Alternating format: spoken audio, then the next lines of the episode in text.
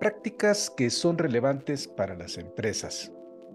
¿Cómo pueden las empresas familiares asegurar prácticas sólidas de gobierno corporativo? ¿Cuáles son las mejores formas de implementar el gobierno corporativo en una empresa familiar? Les saluda Armando Peralta en un nuevo episodio de Prácticas Empresariales. Sean bienvenidos. El gobierno corporativo es un factor importante para cualquier negocio, pero es aún más crucial para las empresas familiares. Sin un adecuado gobierno corporativo, las empresas familiares están expuestas a una serie de riesgos que potencialmente podrían llevar al fracaso del negocio. Estos riesgos incluyen posibles conflictos de interés entre los miembros de la familia, falta de transparencia y planificación de sucesión inadecuada.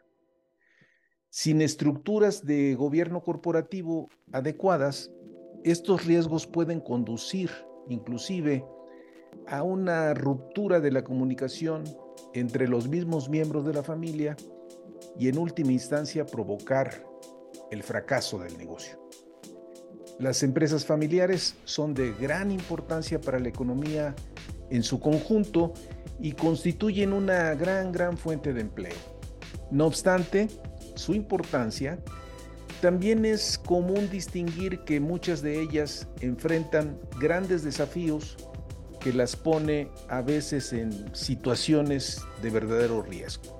No puedo menos que coincidir con el estudio que en 2021 patrocinó el BBVA, donde se aborda el nivel de progreso de las empresas familiares, apuntando que si en el seno de la empresa familiar se trabaja en armonía, las condiciones para su crecimiento están dadas. Caso contrario, cuando las diferencias al interior predominan, el resultado será la desaparición de la misma al tener mayor peso los intereses personales que la salud de la organización.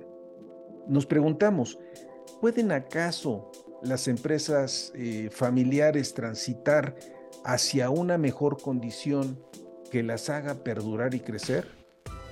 Este y otros temas los estaremos comentando con Emilio Illanes, nuestro invitado para este episodio. Emilio cuenta con un amplio recorrido en el ámbito profesional donde ha colaborado con despachos de consultoría y empresas en el sector financiero, desempeñando roles de presidente de consejo, director ejecutivo, entre otros. En el ámbito académico ha participado en las principales instituciones de educación superior, estando al frente actualmente como director de educación continua en la Universidad Anáhuac se ha especializado en temas de gobierno corporativo, microfinanzas y en empresas familiares, que es el tema que hoy vamos a estar justamente abordando. Vayamos a la entrevista con Emilio. Estamos listos y comenzamos. Prácticas Empresariales Podcast. Un espacio dedicado a ti. En cada episodio abordaremos temas de negocios, tecnología y emprendimiento que de forma permanente son motivo de análisis, reflexión y discusión. Conectamos con todos aquellos que hoy desarrollan e implementan mejores prácticas empresariales para compartirlas contigo. No olvides que para compartir el conocimiento se requiere de la interacción y de procesos informales de aprendizaje, tales como la conversación, historias y la integración a comunidades. Analizamos cada uno de los temas a la luz de la experiencia y el conocimiento de nuestro conductor e invitados especiales. Esto es Prácticas Empresariales Podcast con Armando Peralta. Comenzamos.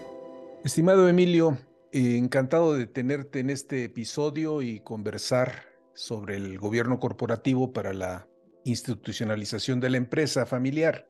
Es uno, pues diríamos que varios de los temas que has venido trabajando desde tiempo atrás. Comentar que he tenido la oportunidad de coincidir contigo eh, en algunas iniciativas de corte consultivo y esto ha dado paso a que hoy estemos conversando. Bienvenido a Prácticas Empresariales Podcast. Muchas gracias, Armando, Armando por la invitación. Muy bien. Para ir entrando en materia, ¿qué deberíamos de entender por empresa familiar, Emilio? Bueno, mira, eh, para que una empresa sea eh, empresa familiar, tiene que tener tres características. Una es que la propiedad de la empresa debe estar en manos de una familia. Ok. Esta familia puede ser que sea la primera, segunda o tercera generación.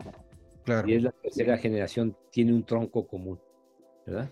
Que se extiende probablemente a, a, varias familias ya, pero el tronco es el mismo. Entonces, primero la propiedad en manos de la familia. Eh, esta propiedad no tiene que ser el 100%, que es muy importante. Claro. Pero la segunda característica es que la dirección debe estar en manos de la familia. Y la dirección muchas veces implica tener el control. Y eso implica en muchos casos tener arriba del 51% de las acciones. Pero hay casos donde la empresa es una empresa ya muy grande, donde está en el mercado de valores y a lo mejor la familia con el 20, 10, 15% o menos del 10 controla. Es decir, tiene la dirección. Correcto. Y es muy importante, la dirección se tiene no porque haya miembros de la familia gestionando la empresa. Es decir, que un director general o un director de cierta área, finanzas, recursos humanos, estén en manos de un miembro de la familia. No, si la gestión no es necesaria. Lo que sí es muy importante es que en el consejo de administración, ¿verdad? La familia tenga una, una participación muy importante. Y entonces a través del consejo de administración, la familia dirige. Okay. Y el otro factor muy importante que muchas empresas no lo tienen, por lo cual no deberían de ser consideradas como empresa familiar, es que hay la voluntad de pasar eh, el mando, la dirección, el control, la propiedad a la siguiente generación. Entonces tenemos muchas empresas, que es la empresa del papá, la mamá o de ambos, ¿verdad? Que no es empresa familiar, porque ni los hijos van a querer trabajar en la empresa, ni los papás están pensando en heredar la empresa. Okay. Y a veces se dice que es una empresa familiar, pero no lo es, porque no hay esa voluntad de pasarlo a la siguiente generación. Porque cuando hay esa voluntad, implica que se tienen que tomar muchas medidas de preparar a los hijos, de tomar eh, cartas en el asunto, podríamos decir, de cómo van a hacer la sucesión, quién se va a encargar de, de manejar el negocio, quiénes van a participar, etcétera. Entonces hay muchas decisiones y esos eh, no se tienen en muchas empresas. Por eso lo hay, luego hay la, esta concepción de que hay una mortandad muy grande de empresas familiares y la realidad es que no eran empresas familiares. Los miembros de la familia sabían que esa empresa la iban a vender y lo que iban a heredar los hijos es dinero, claro. pero no la empresa. Entonces es muy importante que cumpla las tres. La dirección en manos de la familia, bueno, primero la propiedad en manos de la familia, la dirección en manos de la familia y la voluntad de que la empresa permanezca en manos de la familia en las siguientes generaciones. Ok. Y de forma implícita ya lo planteas, o sea, hablar de empresa familiar no necesariamente implica un tema de tamaño. Puede ser una empresa grande, mediana, e inclusive una empresa de corte pues, relativamente pequeño, una pyme, ¿no? Por, por mencionarlo así. ¿En qué consiste una iniciativa de gobierno corporativo para la institucionalización y desarrollo de la empresa familiar? Bueno, lo primero en el concepto de gobierno corporativo es reconocer que el gobierno corporativo, ¿verdad? Es el sistema por el cual una empresa es dirigida y controlada. Y la dirección no implica el puesto de director general, que es el primer punto. La dirección la establece el Consejo de, Administración. La delega en un director. Y la, la, delega en un director que es el que gestiona. Y este es un error muy grande porque la mayoría de las personas que son empleados de las empresas familiares pues no conocen ni siquiera al consejo. Al, al, que conocen arriba es al director general. Y muchas veces ignoran, ¿verdad? O no conocen que arriba del director general hay un consejo de administración. Y en el consejo de administración, ahí de alguna manera se representa la propiedad. Ahí están los dueños. Ahora, hay empresas familiares que algunos miembros de la familia pueden estar en posiciones de gestionar, ¿verdad? Pero ya en las familias eh, que tienen empresas ya más grandes, ya no hacen eso, ya se representan eh, en, el, este, en el Consejo de Administración. Ahora, el Consejo de Administración tiene la función, como dice la definición de gobierno corporativo, de dirigir y controlar. Dirigir muchas veces es el resultado, ¿verdad?, de toda una planeación estratégica que marca un rumbo, un rumbo a través de una misión, una visión, un propósito. Y luego el controlar implica la supervisión, que es todo lo que tiene que ver con la parte de auditoría, tanto externa como interna. Y eso se da en el Consejo de Administración. Entonces, una empresa se institucionaliza cuando formaliza un Consejo de Administración como la autoridad máxima, que de hecho lo es por ley, y cuando se reconoce que el director general es un gestor, él y todo su equipo, y que reporta al Consejo de Administración. Correcto. Estén miembros de la familia en la gestión o no lo estén. Lo que sí es muy importante es que sí debe haber miembros de la familia en el Consejo de Administración para hacer la función de dirección. Esto es lo que es importante. Coincido contigo. Ahora, por lo general, ¿cuáles son los, diríamos, los principales detonantes para que una empresa familiar adopte el cambio y abrace un proyecto de institucionalización? Bueno, esto tiene que ver mucho ya cuando la empresa tiene cierto tamaño y hay una voluntad, ¿verdad? En la empresa familiar de, estar preparando a la siguiente generación. Entonces, en ese momento, y esto es muy importante y a veces hasta paradójico, porque ya hay eh, estudios, eh, las empresas familiares que abren la propiedad a otras eh, participantes, ya sea que son proveedores tecnológicos o que de alguna manera son socios estratégicos o que se abren al mercado de valores e incorporan nuevos accionistas que no son miembros de la familia, generan la necesidad de consejeros independientes. Y esto es muy interesante.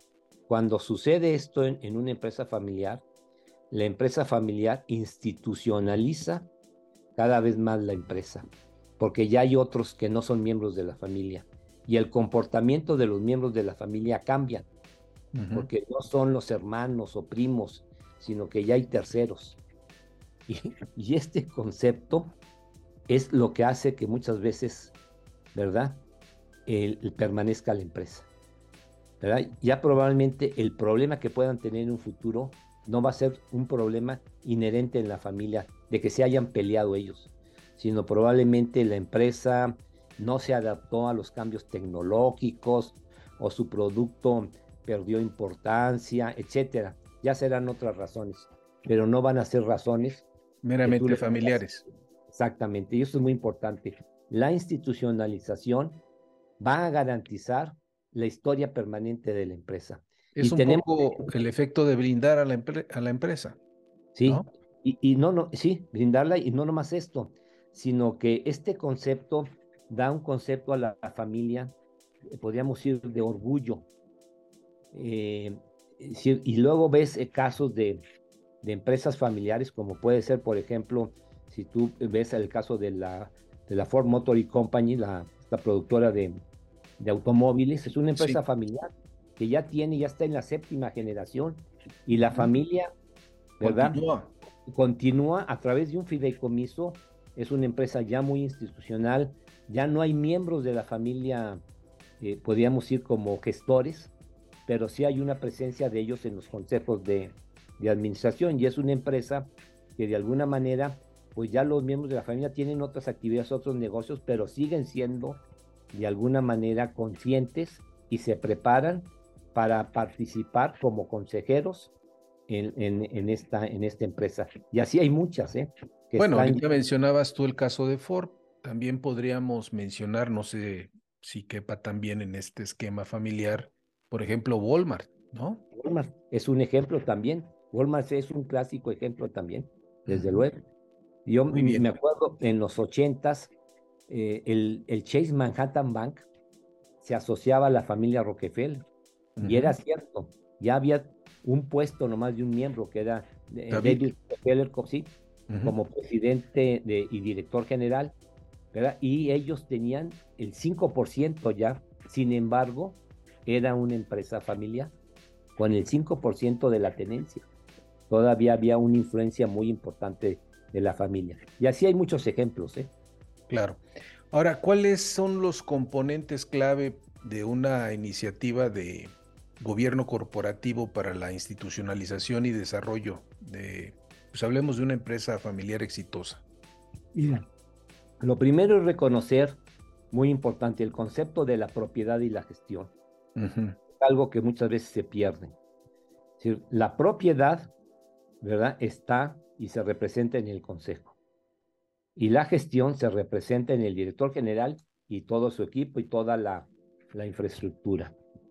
Y esto es uno de los puntos más importantes, porque las escuelas de negocio en el mundo no te educan para ser dueño, te educan para ser gestor. De tal manera que en las escuelas tú ves que hay un, eh, materias como son finanzas, contabilidad, eh, recursos humanos, sistemas, producción, este, auditoría, todos son temas que tiene que controlar un director general o al menos saber. Y para eso te educan. No hay un tema que te digan este, eh, eh, que, tenga el, concepto de, propiedad, que te dediquen para ser dueño, que hubiera un curso de dueñez. Y este es un error porque si es cierto que una empresa familiar se inicia por el trabajo del fundador, que le tiene que hacer de todo, porque al comenzar pues probablemente esté él solo, al rato va incorporando más gente, al rato busca socios y así va creciendo, ¿verdad? Pero ya cuando lo hereda la empresa, ya el heredero que serían sus hijos, pues ya no tienen que estar gestionando el negocio, hay mejor gente que lo puede hacer, pero sí tienen que hacer la función de dueño. Y la función de dueño en el gobierno corporativo es la función de dirección y control y la dirección te va ligada al plan, a la planeación estratégica, que es una responsabilidad del Consejo de Administración, aunque el que arrastre el lápiz sea el director general y su equipo. Y si ya fijas la dirección y sabes a dónde se va, el que tiene que gestionar y que se logre eso va a ser el director general y su equipo. Y tú lo tienes que supervisar y por eso se dice dirección y control. ¿Y cómo hace la supervisión? Bueno, a través de la auditoría. ¿Y qué auditoría es? Es la auditoría interna. Y por eso en una institucionalización, la función de auditoría interna reporta al Consejo. Y el, y el, y, perdón, y el auditor externo reporta al comité de auditoría. ¿Verdad? Entonces, ahí es donde se va institucionalizando. De tal manera que en el Consejo de Administración, ¿verdad? Vas a tener un comité de prácticas societarias que va a ir muy ligado a dos conceptos, a, ver la dirección estratégica y al ver todos los temas de recursos humanos, que se vuelve muy importante. La parte del, sector de los recursos humanos, desde el director general hasta los puestos más bajos. Y luego, ¿verdad? A nivel del comité de auditoría, vas a ver la auditoría interna que, que va a reportar y de alguna manera el auditor externo que se contrate para llevar estas actividades. Ahorita que mencionas ese paso del fundador, eh, director, por ejemplo, a un fundador que toma ya un rol más de supervisión, pues tenemos, pienso en varios ejemplos relativamente recientes. Por ejemplo, tienes el caso de Jeff Bezos, que inicia una empresa pues lo que hoy es el Amazon, ¿no? Y finalmente decide alejarse de la dirección y tomar un rol de presidente, pero ya está en otra instancia, ya no está en la operación y está en el día a día, ¿no? Así es. Así es. Tienes otros casos, por ejemplo, el mismo Bill Gates con Microsoft, ¿no? Que durante muchos años estuvo al frente de la organización y finalmente la dirección, pues hoy la trae Sundar eh, Pichai, que es un señor de la India, que está a cargo de la dirección y él toma un rol ya más de supervisión y ya se dedica a otro tipo de actividades, ¿no? Sí. Interesante. ¿Qué nos dice la experiencia respecto a llevar eh, a cabo un proyecto de esta naturaleza? ¿Nos apoyamos con recursos propios o nos apoyamos con algún despacho de consultoría? ¿Cuáles son los pros y los contras cuando una empresa de corte familiar quiere dar el siguiente paso y, decir, bueno, vamos y vamos a hacer un esfuerzo por institucionalizarnos? ¿Qué, ¿Qué sería lo recomendable, Emilio? Mira, siempre en este caso conviene un tercero que no tenga conflicto de intereses. Si un interno tarde o temprano lo puedes de alguna manera eh, eh, decir que tiene conflicto de interés. Siempre es mejor un tercero donde todos los miembros de la familia estén de acuerdo que él sea. Ahora, la función de él va a ser una función de asesoría, eh, de, de, alguna manera de dar información a la familia sobre la experiencia que él tiene de otros temas que haya tratado en empresas familiares. El punto más importante en la empresa familiar es generar lo que se llama el protocolo familiar. La serie de reglas que la familia quiere tener e imponerse a sí mismo. Y aquí ya cambia mucho. Hay familias con decisiones completamente diferentes y son válidas todas. Hay familias que dicen, ningún miembro de la familia va a ocupar un puesto de gestión. Es decir, nadie va a trabajar en el negocio. Todos vamos a estar representados en el consejo. Hay otros que dicen, no, vamos a estar en la, en la gestión. Hay otros que dicen, ninguna miembro de la familia política va a poder ni trabajar ni participar de una manera accionaria. Y hay otros que dicen, sí van a poder trabajar, ¿verdad? Y sí van a poder tener participación accionaria. Entonces, y son válidos todos los puntos. Y lo importante es que quede por escrito en el protocolo familiar. Y el otro paso importante es que el protocolo familiar no deja de hacer un acuerdo entre caballeros, ¿verdad? Que indudablemente es el trabajo de varias semanas o meses, e inclusive años, en donde la familia se, eh, eh, eh, trabaja en diferentes reuniones, etcétera, para elaborarlo.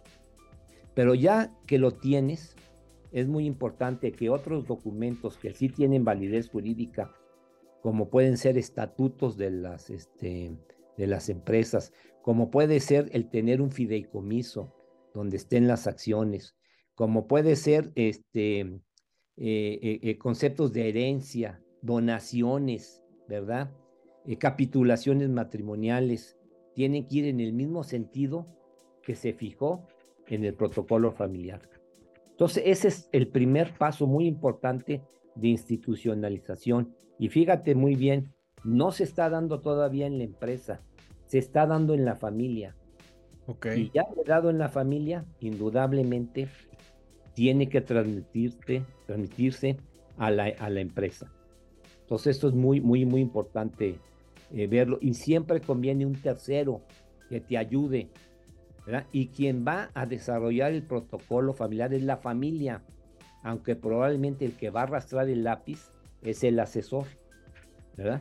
Y ese asesor tiene que ser, es bueno que sea un tercero para de alguna manera evitar cualquier conflicto de intereses, eh, suspicacias que se pudiera dar de un miembro de la familia con respecto a otro.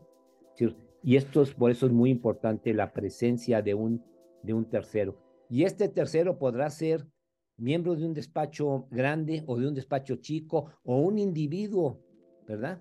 Pero que tenga la experiencia y el conocimiento. Que, tenga la experiencia y el conocimiento, pero lo importante es que la familia esté de acuerdo, eh, lo haya escogido y, de alguna manera pues eh, eh, tenga esa función de una persona tercera, sin conflicto de intereses y de alguna manera transmitiendo sus experiencias de lo que se ha hecho en otros casos, etcétera, para que la familia tome la mejor decisión, pero las decisiones, ¿verdad? Y el resultado de este protocolo es de la familia, no, no del, del, este, del tercero que se contrató como asesor. Ahora dime, eh, ¿tú consideras que una empresa familiar, previo a dar un paso de esta naturaleza, debería de cumplir con algunos prerequisitos o en cualquier momento podría asumir que va por un proceso de institucionalización?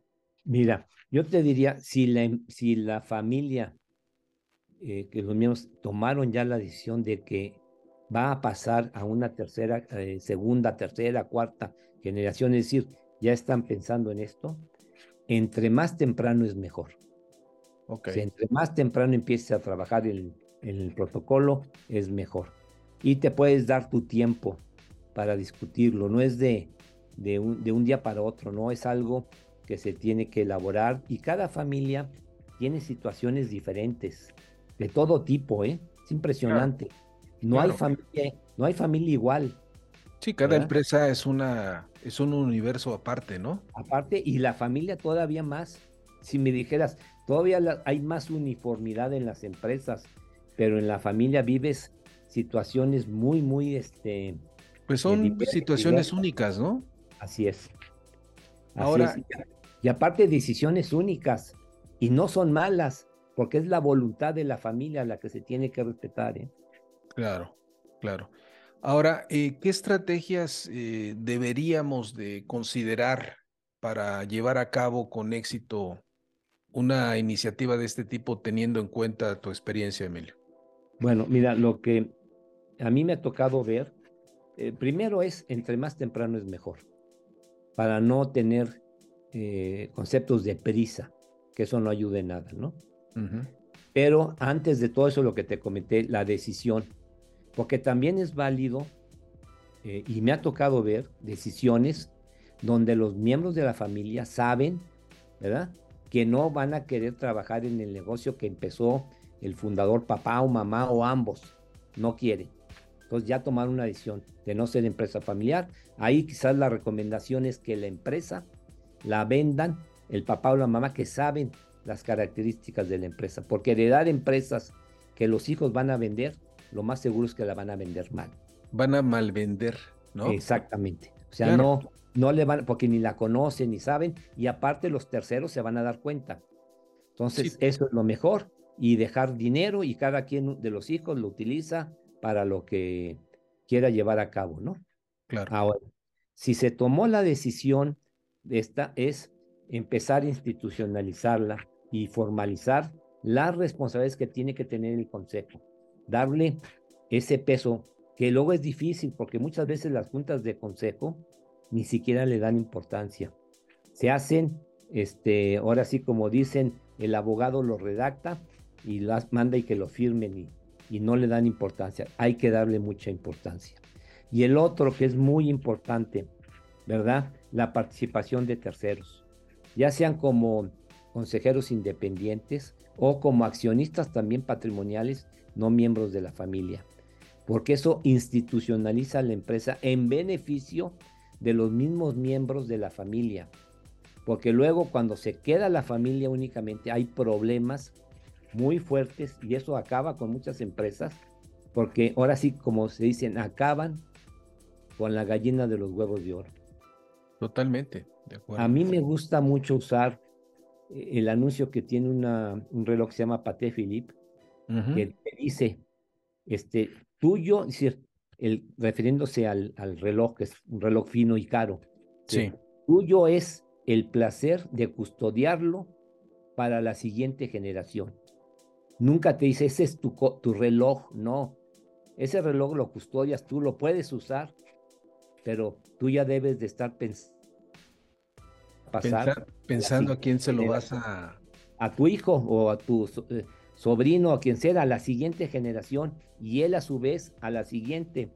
Y entonces el concepto de la empresa familiar se vuelve un concepto de responsabilidad. Sí vas a poder obtener probablemente una remuneración económica, pero, ¿verdad? No la vas a acabar, sino tienes en tu responsabilidad que esto lo tienes que conservar para la siguiente generación. Y esa educación en este concepto es lo que se llega de, alguna manera a permear, ¿verdad? Y que da orgullo a las familias de tener esto, de que han conservado una empresa. Probablemente ya no te represente, vamos, una parte importante de tus ingresos, porque probablemente tú eres un médico exitoso o eres un artista o, estás en otra actividad empresarial, etcétera, pero sientes esta responsabilidad de la empresa familiar que indudablemente te estará dando cuando hay utilidades, dividendos, pero donde tú siempre vas a estar pensando en cómo reinvertirlos para capitalizar y hacer crecer más la empresa familiar.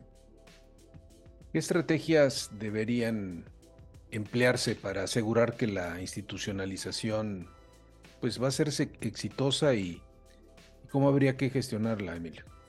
Bueno, uno de los puntos siempre es eh, el concepto de, manejarlo a través del Consejo de Administración. Y muchas veces te enriqueces mucho a través de los consejeros independientes. Y esto es un factor muy importante.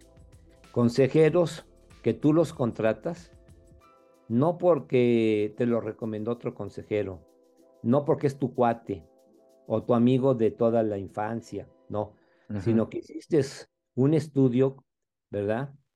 Como harías para incorporar una persona que sea el director financiero o el director de producción o, o el director de recursos humanos. Tienes un perfil. Entonces, ¿qué, tienes que ver qué perfil de consejero necesitas.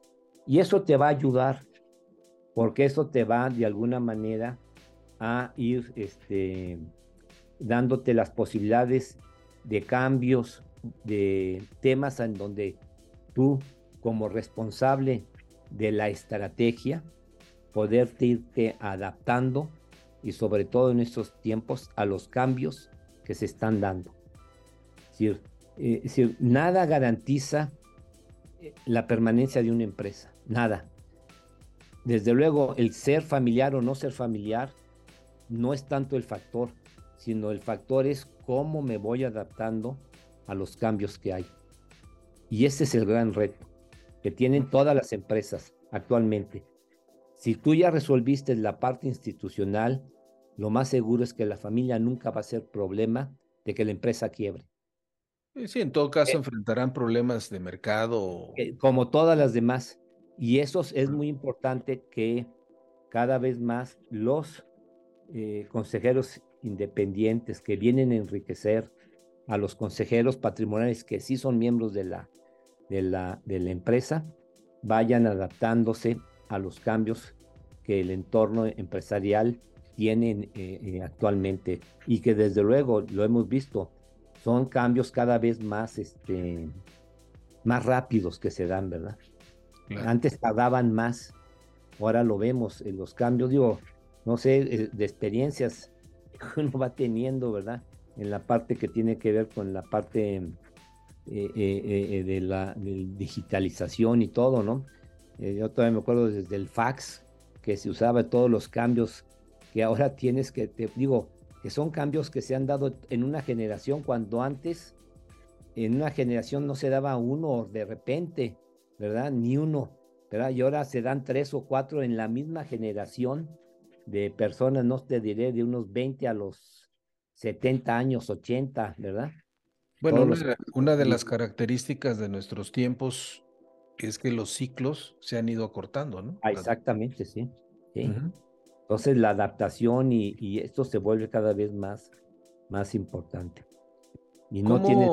¿Cómo ayuda el, eh, Emilio, ¿cómo ayuda la institucionalización eh, a la familia respecto a que puedan ir alcanzando sus, sus objetivos. Sí, aquí es muy importante con la decisión es la participación de, de terceros, es la participación de una cierta infraestructura, ¿verdad? Que se genera mucho en las mejores prácticas de gobierno corporativo, con el concepto de definir qué es gestión y qué es propiedad, que es un punto muy importante, ¿verdad? Que tenemos que, que, que reconocer y donde la familia reconoce que tiene la propiedad porque la heredó, pero necesariamente a lo mejor los conocimientos no la tiene. Pero no importa, porque esos te los, los puedes de alguna manera contratar con profesionistas que te pueden hacer la función de la gestión, director general, director de finanzas o lo que sea, ¿no? Y todavía tienes la riqueza de poder tener en el consejo consejeros independientes. Y luego tienes también la posibilidad de apalancar tu crecimiento con proveedores de capital externo, que son todos los que se manifiestan del lado derecho, que es muy importante, ¿verdad? Y por eso muchas empresas eh, que ya están en bolsa y tienen esto, una de las áreas más importantes que tienen relación con inversionistas. E inversionistas no son los accionistas únicamente, es la casa de bolsa que a través de ellas hizo la oferta pública de, de un pasivo, de certificados bursátiles, de obligaciones, o es el banco que ha incorporado este, también eh, créditos a la empresa. Entonces, todo lo que es el lado este, derecho del balance es un tema muy importante en los consejos de administración. El lado izquierdo, de donde se utiliza, generalmente es el director general el que, conociendo, te puede decir, bueno, de estos recursos que tenemos, tanto se va a ir a capital de trabajo, tanto lo vamos a tener a lo mejor aquí en inversiones de fácil realización, tanto lo vamos a, a tener en activo fijo, etcétera, ¿no? Toda esta parte que es, es, es muy, muy, muy importante, ¿no? Y eh, el, el concepto que, es, que, que, que lo va institucionalizando es el concepto de cómo se toman las decisiones. Y este concepto de cómo se toman las decisiones es que los terceros que van a aportar capital, y esto es importante, porque un negocio que es buenísimo, excelente, de mucho crecimiento, ¿verdad? No va a poder crecer únicamente reinvirtiendo las utilidades, aunque reinviertas todas. Siempre, si es exitoso, vas a requerir capital externo, ¿verdad? Ya sea vía eh, accionario o vía deuda, pero lo vas a requerir, ¿verdad? Y, este, y esto. Eh, eh, implica el tomar en cuenta a estos grupos de, interés, que es el otro tema que nos lleva, y en gobierno cooperativo es muy importante, todos los grupos de interés. Tú los tienes que satisfacer a, los internos, que podrían ser los, los mismos empleados, pero también a los externos como clientes, proveedores, gobierno, etcétera. Entonces, cada vez más esto también es una parte muy importante que tú tienes que satisfacer para garantizar la sostenibilidad en el largo plazo de tu negocio. Si tú ahorita, ¿verdad? De alguna manera un grupo de interés que pudieran ser estos que tienen que ver con los temas eh, de, ecológicos, porque contaminas y todo, tienes que estar pensando que lo tienes que poco a poco eliminar, porque si no, tarde o temprano, ¿verdad? No va a tener viabilidad el producto o servicio que das. Yo creo que ahí mencionas un punto clave, que es justamente que conforme la empresa se logra institucionalizar, tú estás sentando las bases para poder en un momento dado atraer capital. Así es. Porque el tercero que quiera aportar capital o quiera inyectar recursos, pues en todo caso quiere ver bien a bien dónde está la organización y quiere ver estados financieros, o sea, quiere claridad total y absoluta, ¿no? Transparencia. En Transparencia, entre otras cosas. Metodología de cómo se toman las decisiones y desde luego los consejeros, consejeros que sean, eh, cubran sus responsabilidades fiduciarias, ¿verdad? De lealtad, de verdad, un punto muy importante, ¿verdad? Eh, que sean en lo que se llama este, eh, en la parte de, de, diligencia, que implica que los consejeros tienen que tomar sus decisiones como si fuera su negocio propio, como si fueran sus finanzas propias, el concepto del deber fiduciario de, diligencia se vuelve muy importante, eh, el, deber de licitud, de que los eh, consejeros no eh, violan ninguna de las disposiciones legales que hay. En fin, hay una serie de responsabilidades fiduciarias que todo consejero, sea patrimonial o sea independiente o sea relacionado, debe de, cumplir. Y lo mismo se aplica a las empresas familiares como a las empresas eh, que no son familiares, ¿verdad? Claro. ¿Nos podrías compartir alguna iniciativa con alguna empresa familiar donde la institucionalización haya sido todo un éxito? Mira, que recuerdes? Yo tengo... Sin nombres necesariamente. ¿eh? La experiencia, y te lo puedo decir, de todas las empresas que están, que llegan a bolsa, toman esas decisiones, ¿verdad? Y, las, las respetan y las van cumpliendo. Digo, eh, hace unos años, eh, tú sabes que yo soy director del del Centro de Excelencia en Gobierno Corporativo que tenemos eh, con Deloitte. Hace unos 3, 4 años se entregó un, premio a la familia del Valle por toda la institucionalización que han logrado en las empresas que ellos son los, eh, los dueños, ¿verdad? Digo, los dueños o más bien accionistas mayoritarios, porque las empresas que tienen pues están en bolsa y tienen accionistas. Entonces, recuerdo esto del concepto, ¿verdad? Y, este y ahí se comentaba por ellos mismos el concepto de esa institucionalización que habían logrado a través del mercado de valores, a través de tener consejeros independientes, a través de, este, de la participación en el capital de otros proveedores de recursos, ¿no? Y tienes un ejemplo, ¿no? De, de esta. Tengo el caso, por ejemplo, de la familia Bachoco, que ellos tomaron la decisión de que ningún miembro de la familia estuviera en la parte operativa y también es una institución que tiene una presencia importante en México en toda la, la parte que tiene que ver con, eh, eh, con el tema eh, de la producción de huevo y de otros productos este, del campo, ¿verdad? y, en general, digo, te podría decir de miles otras que están en, este, en ese campo, ¿verdad? de las decisiones que se van tomando, ¿no? Que son empresas que han logrado trascender a través de los años, ¿no? Sí, tengo el caso de la familia Debly, que me ha tocado platicar con algunos. Ellos sí tomaron la decisión que va, miembros de ellos estén en la gestión. Ellos sí tienen miembros en la, en la gestión y es una empresa que ha permanecido y que indudablemente hace una labor muy importante eh, eh, en el tema que tiene que ver con eh, toda la parte de lentes y cosas de, la visión y todo, ¿no? Y en fin, así habría muchas, ¿eh? Digo, no, no, no te podría decir, tengo ahí una, luego una tabla de empresas de otros países y tengo una de una empresa japonesa que ya va en la generación como 60, eh, digo, perdón, como la generación 600 y que sigue siendo de la, sigue siendo familiar, que comenzó este, no se hace como mil, más de mil años, ¿verdad? Wow, qué bárbaro. Tienes, hay muchos ejemplos, ¿verdad? De, pues qué bueno que en el, eh, en, el, en el caso de México, pues hay varios y casos exitosos, ¿no? Eso es, eso es positivo, ¿no? Ahora, eh, aprovechando, Emilio, que tú has estado pues muy metido en estos temas.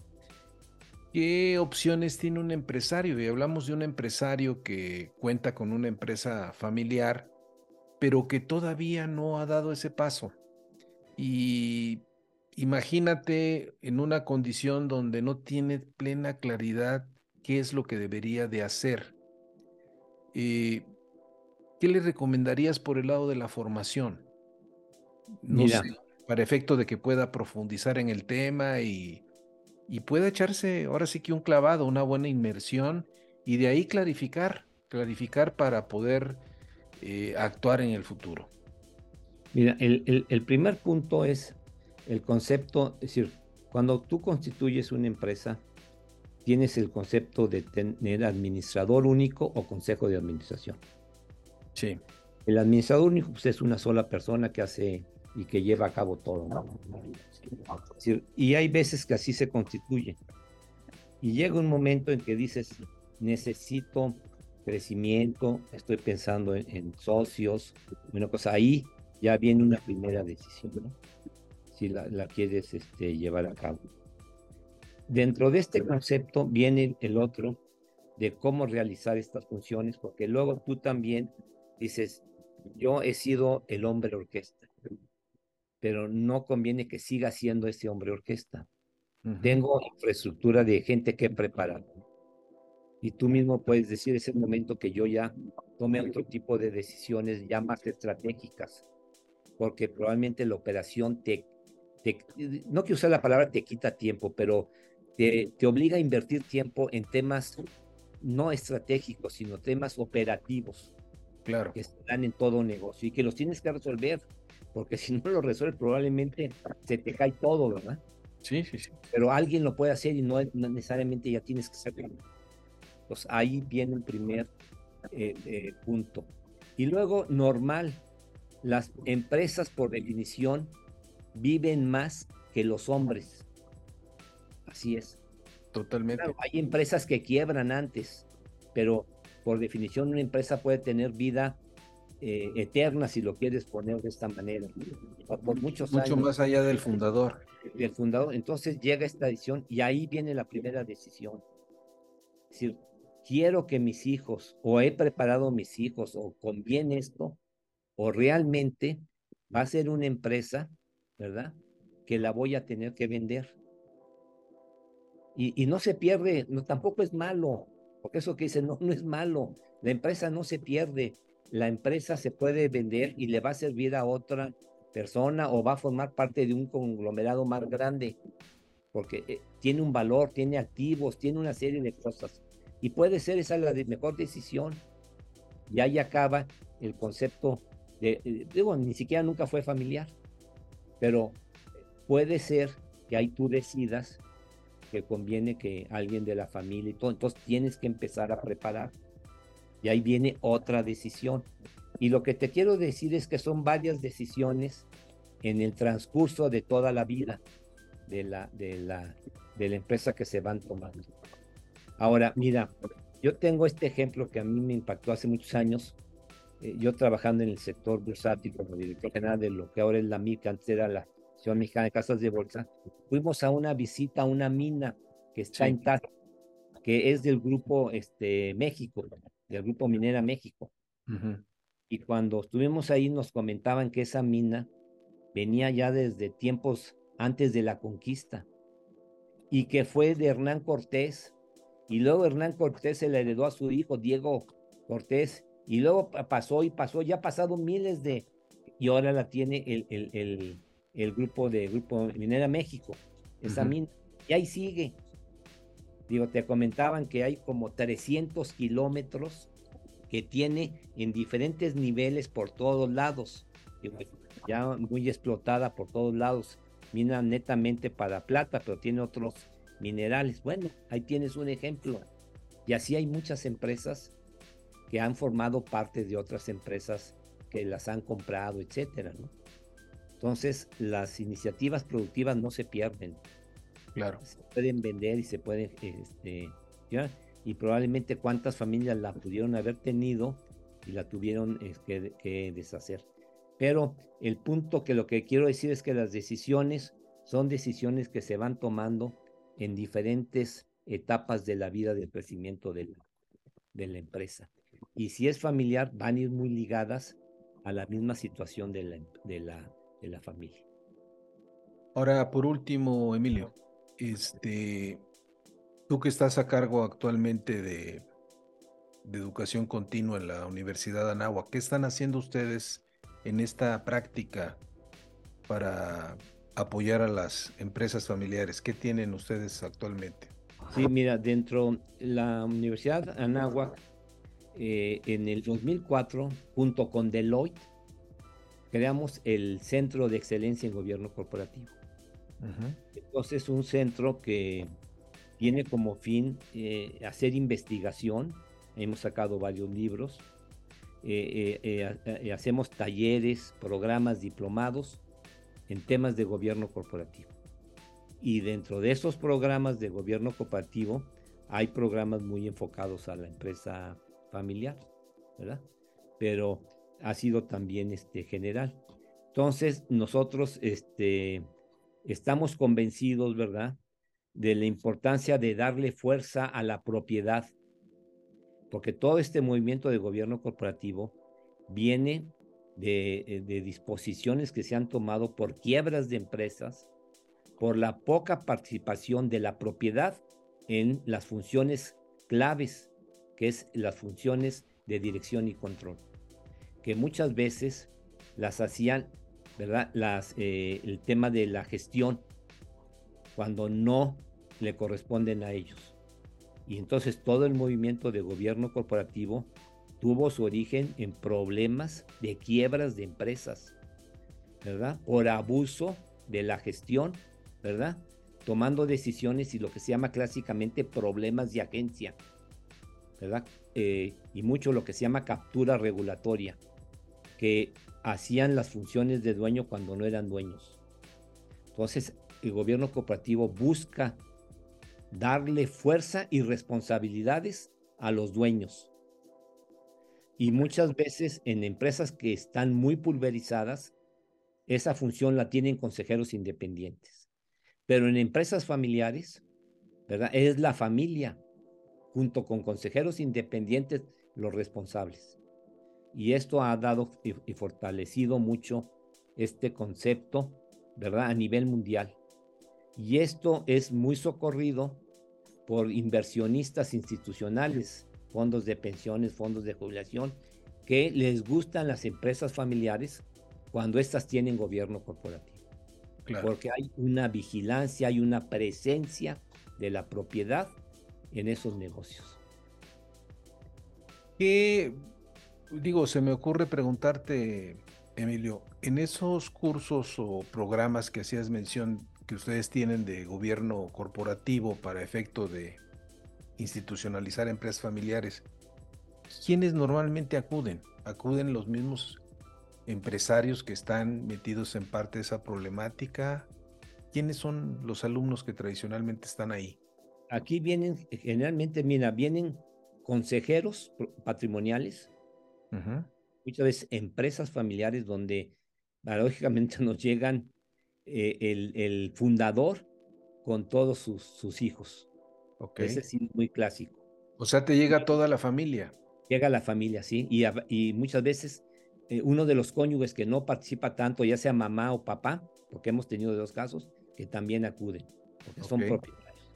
Tenemos también mucho la participación de consejeros independientes en los programas. Luego nos llegan abogados que son los secretarios del Consejo, que es una parte muy importante. La, los secretarios del Consejo, que no son miembros del Consejo, igual que el director general, pero acuden al Consejo. El secretario a levantar actas y a dar seguimiento, el director general a reportar. Y nos llegan, desde luego, directores generales y directores de área que quieren conocer más de gobierno corporativo porque sus empresas ya, ya los están de alguna manera este, implantando. Y desde luego nos llegan asesores que quieren conocer más de los temas de, de, este, de gobierno corporativo. Y hemos tenido el caso también de autoridades que quieren conocer de estos, de estos temas, ¿no? Entonces, el, el universo es muy grande. Hemos tenido también personas que son investigadores, académicos, que, que están pensando en hacer algunos eh, trabajos en temas de gobierno corporativo. Muy bien, Emilio.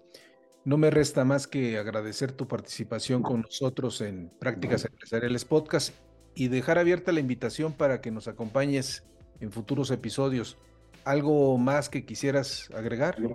Pues digo, realmente te agradezco esta participación, Armando, y bueno, y realmente hacer ver que, este tema es muy interesante. Y yo luego doy clases en la, en, en la en empresas familiares, y en la UNAM, en la maestría de, finanzas y les hago ver a los alumnos que arriba del director general hay una parte muy importante que es el consejo de administración donde está la propiedad y les hago ver que ahí está la dirección y el control para que vean porque muchas veces la mayoría de la gente el único contacto que tienen es con el director general y no saben qué hay arriba de esto. Sí, y coincido contigo plenamente el primer punto muy importante es saber que hay toda una responsabilidad arriba del, del director general. Y esto sería lo único que podría decir a, a, a, tu público, ¿verdad? Que vean que arriba del director general en toda empresa hay un consejo de administración y que se deben de interesar de saber qué decisiones tomas, quiénes están ahí, etcétera, porque es muy importante eh, eh, ese, ese consejo. Y que no es un individuo, ¿eh? porque luego piensan que es el presidente del consejo, no, es el consejo. Claro. No es el presidente.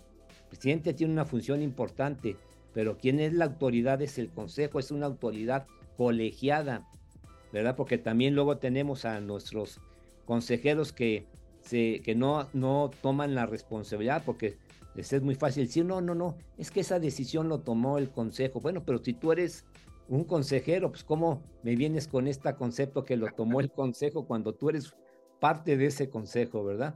Eres responsable. Muy bien. Pues gracias mil, Emilio. Muchas gracias, Sí. Hasta luego. Bien, hasta luego. Gracias, ¿eh?